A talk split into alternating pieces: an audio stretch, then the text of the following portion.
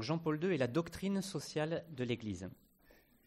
Alors, à la fin de l'année 1940, à Cracovie, un jeune homme de 20 ans travaille comme ouvrier dans une usine chimique.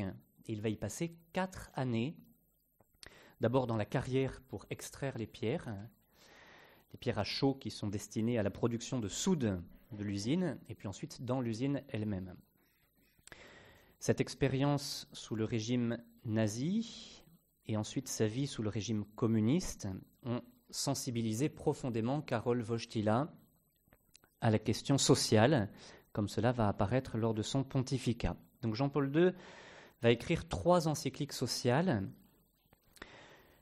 Donc dans la première, Laborem exercens, donc celui qui exerce le travail, l'homme qui exerce le travail, en 1981, Jean-Paul II aborde le thème de l'homme au travail, qui est une clé, le travail qui est une clé de la question sociale et une dimension incontournable de la vie de l'homme sur la terre. En 1987 paraît l'encyclique Solicitudo Rei Socialis, la sollicitude dans les choses sociales, qui 20 ans après l'encyclique de Paul VI sur le développement, Populorum Progressio, va prolonger cet appel à un développement intégrale. Et puis enfin, la troisième encyclique sociale, Centesimus Annus, la centième année, marque le centième anniversaire de la toute première encyclique sociale de l'Église qui avait été donnée par le pape Léon XIII en 1891 dans le contexte de la révolution industrielle. Cette première encyclique s'appelait Rerum Novarum. Et donc Jean-Paul II va interpréter à la lumière de la foi les choses nouvelles, Rerum Novarum, d'aujourd'hui en proposant des solutions inspirées de l'Évangile. Dans une première partie, on va montrer brièvement comment Jean-Paul II conçoit dans ses différents textes la doctrine sociale de l'Église. Et puis ensuite, dans une deuxième partie, on évoquera quelques thèmes marquants ou transversaux de son magistère social. Donc, d'abord, la doctrine sociale de l'Église. Donc, il ne s'agit pas d'une présentation organique de ce qu'est la doctrine sociale de l'Église, mais simplement de mentionner quelques euh, apports, hein, quelques développements spécifiques apportés par Jean-Paul II sur ce thème. Jean-Paul II qualifie la doctrine sociale de corps de doctrine actualisé qui s'articule au fur et à mesure que l'Église interprète les événements dans leur déroulement au cours de l'histoire à la lumière de l'ensemble de la parole révélée par le Christ Jésus et avec l'assistance de l'Esprit Saint.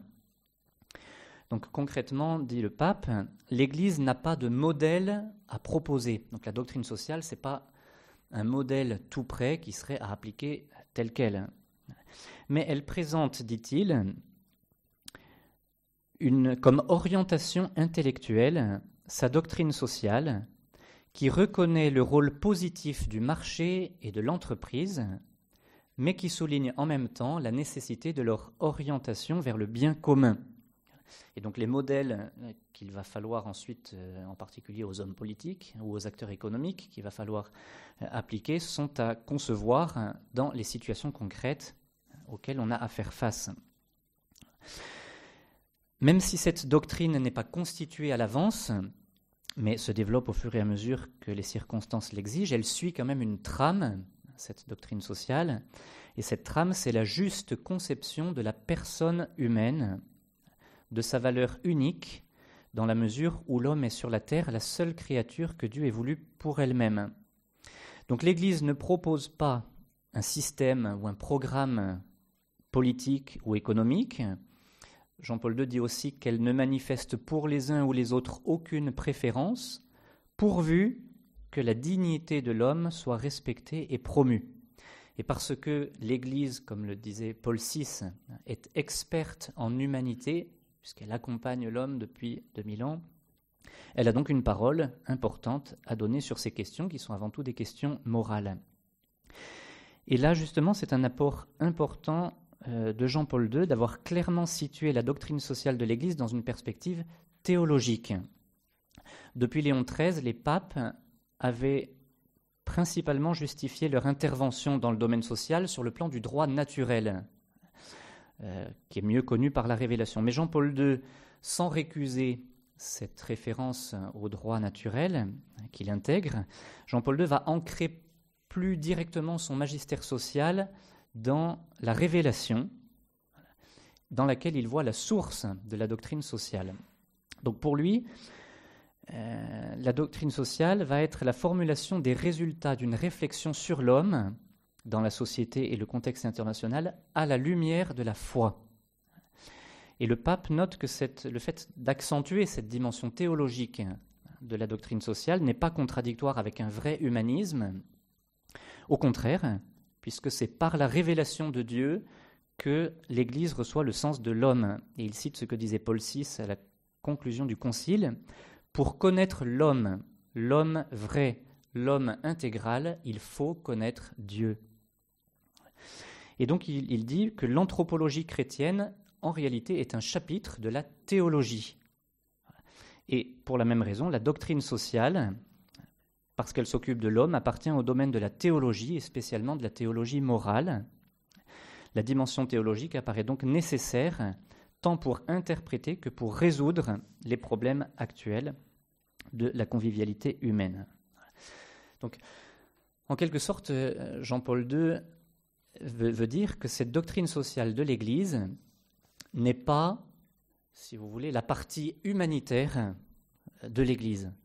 Si l'Église parle de l'homme dans sa dimension sociale, dans sa dimension économique, c'est directement euh, en relation à Dieu, c'est directement parce qu'elle considère l'homme comme créé à l'image et à la ressemblance de Dieu et comme en route vers son salut éternel pour vivre éternellement avec Dieu. Et c'est uniquement cette perspective de l'homme créé par Dieu et qui va vers Dieu, qui est appelé à vivre avec Dieu, c'est dans cette perspective seulement que l'homme peut être considéré vraiment dans ce qu'il est, c'est-à-dire dans sa dimension la plus profonde, la plus grande.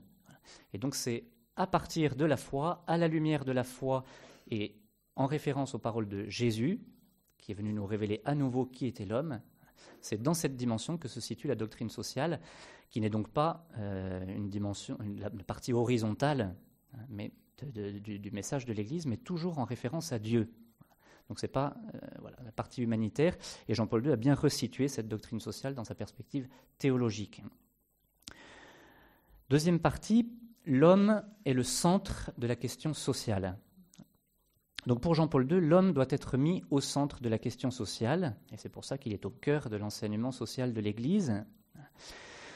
Alors on va évoquer trois euh, thèmes du magistère social de Jean-Paul II, qui, recouvrent principalement les trois encycliques sociales, mais qui sont, présentes, qui sont présents, ces trois thèmes, dans, tout, le magistère de Jean-Paul II. Le premier, c'est l'homme au travail, avec sa dignité de personne et ses droits. Jean-Paul II est très sensible au thème du travail, et sa première encyclique sur l'homme au travail est des trois encycliques sociales, euh, son encyclique préférée. C'est aussi un texte très personnel, puisque euh, Jean-Paul II apporte sa propre expérience de travailleur manuel, euh, et il en, parle dans plusieurs discours. Jean-Paul II apporte cette, cette expérience dans l'analyse de la signification morale du travail humain.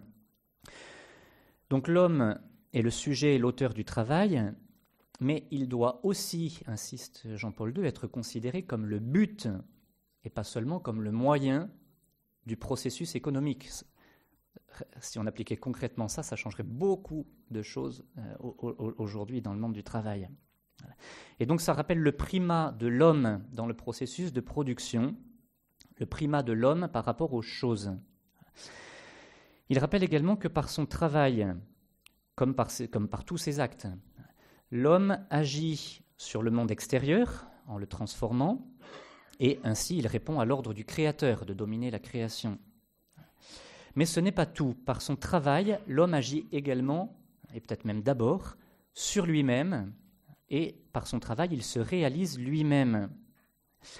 Voilà pourquoi le travail est aussi, insiste Jean-Paul II, pour l'homme un devoir, une obligation morale pour lui-même et aussi vis-à-vis de sa famille, vis-à-vis de la société, vis-à-vis de sa patrie.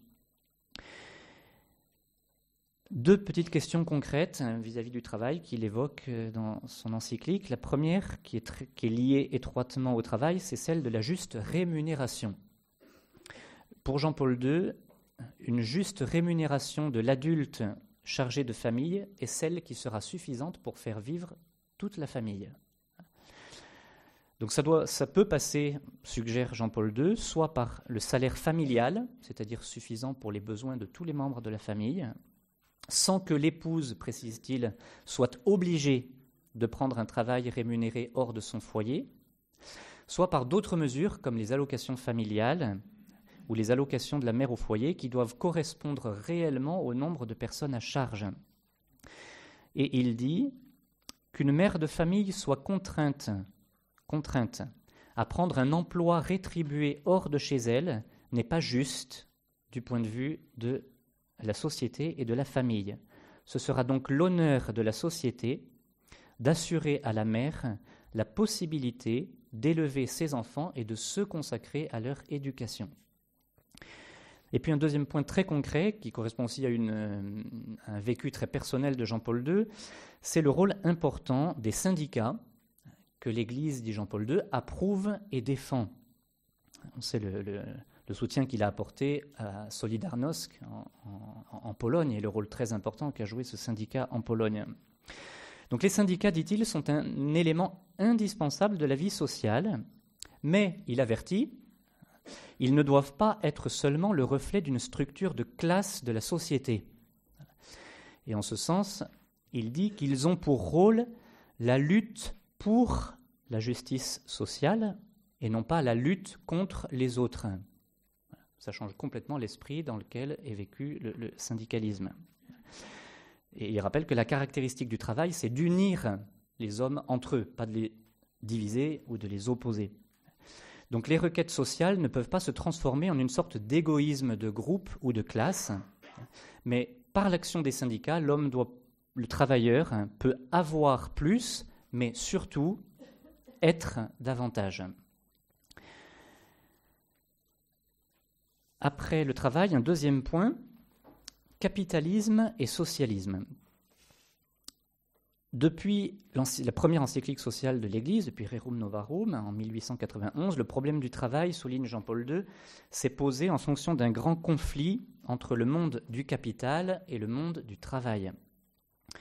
Pour Jean-Paul II, il y a entre capital et travail une complémentarité qui n'exclut pas quand même un principe qui est toujours enseigné par l'Église, qui est celui de la priorité du travail sur le capital, puisque le capital est toujours un ensemble de choses, tandis que dans le travail, il y a l'homme et son action.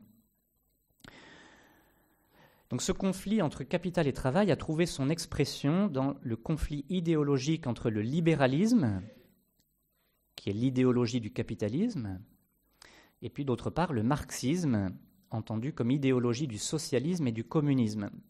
Et ces deux idéologies, dit Jean-Paul II, ont été à plusieurs reprises condamnées dans la, tradition sociale.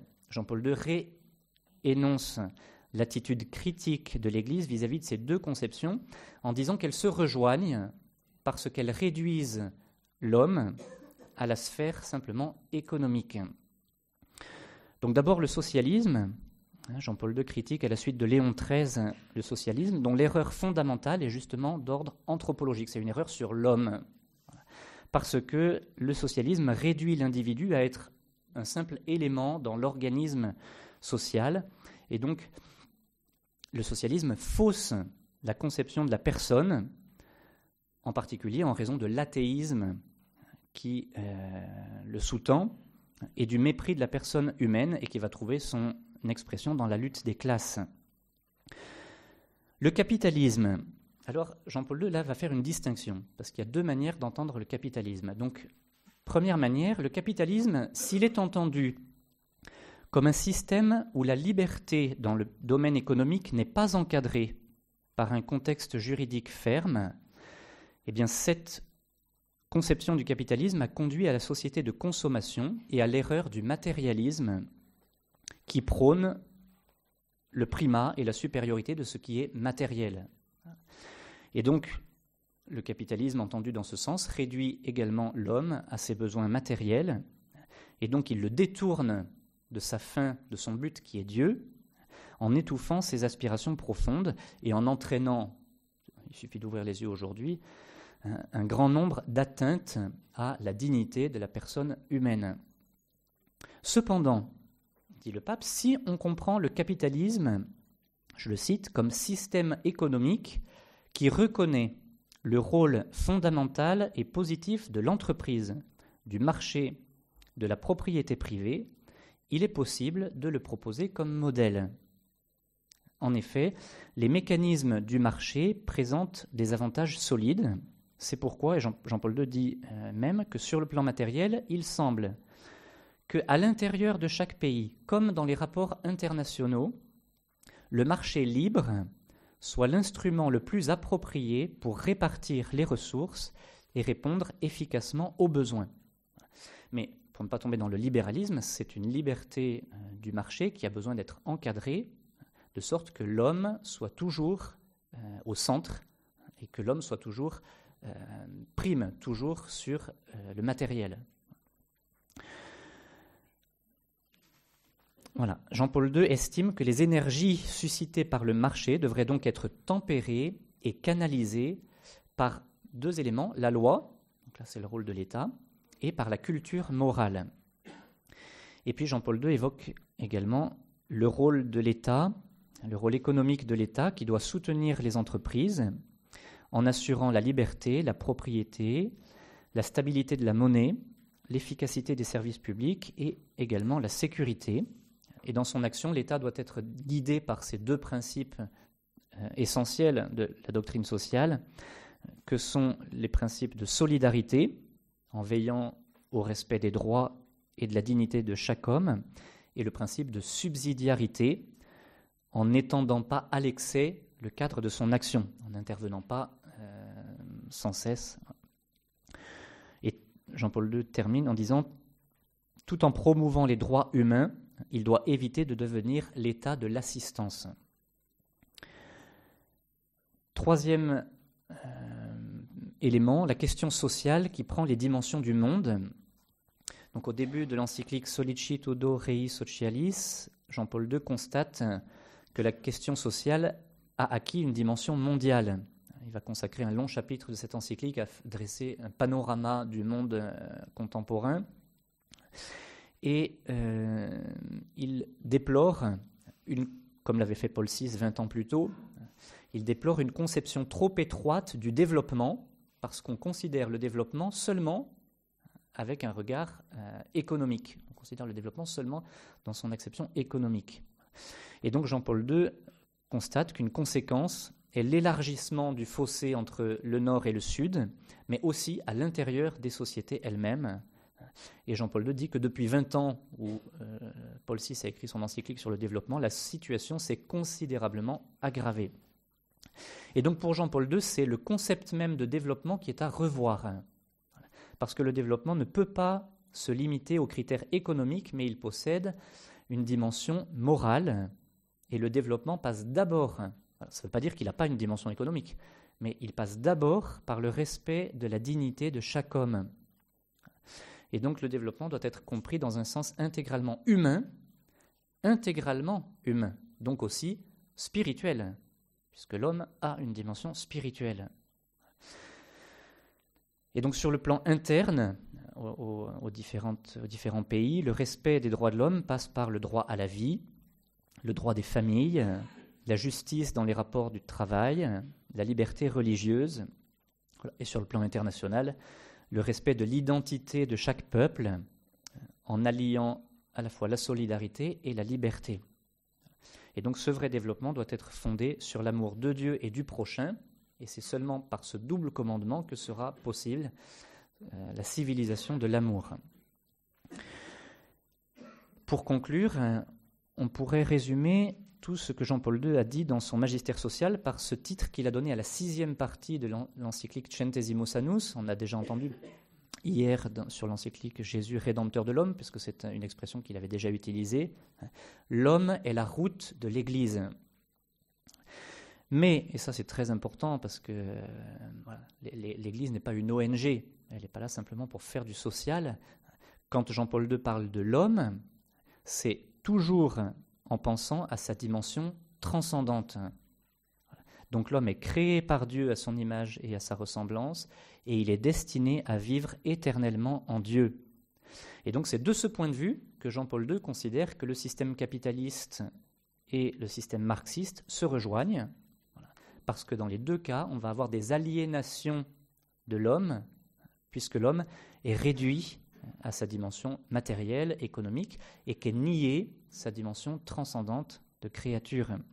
Donc l'erreur fondamentale de ces deux systèmes repose sur une conception erronée de la personne humaine, et qui est un fruit de l'athéisme qui prive l'homme de sa vraie grandeur et de son besoin de salut.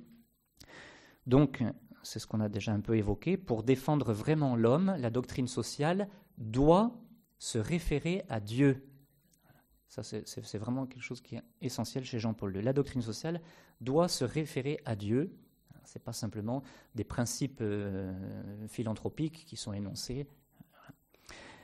Donc il le dit ainsi, les sciences humaines et la philosophie aident à bien saisir que l'homme est situé au centre de la société, mais seule la foi lui révèle pleinement sa véritable identité, et elle est précisément le point de départ de la doctrine sociale de l'Église, qui, en s'appuyant sur tout ce que lui apportent les sciences et la philosophie, se propose d'assister l'homme sur le chemin du salut.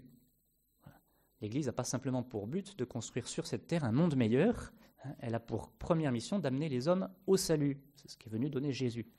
Donc ça ne nie pas qu'on travaille aussi à, ce que les conditions sur cette terre soient euh, les meilleures, mais toujours en vue de ce salut éternel. Terminons par cet appel de Jean-Paul II à la fin de sa dernière encyclique sociale.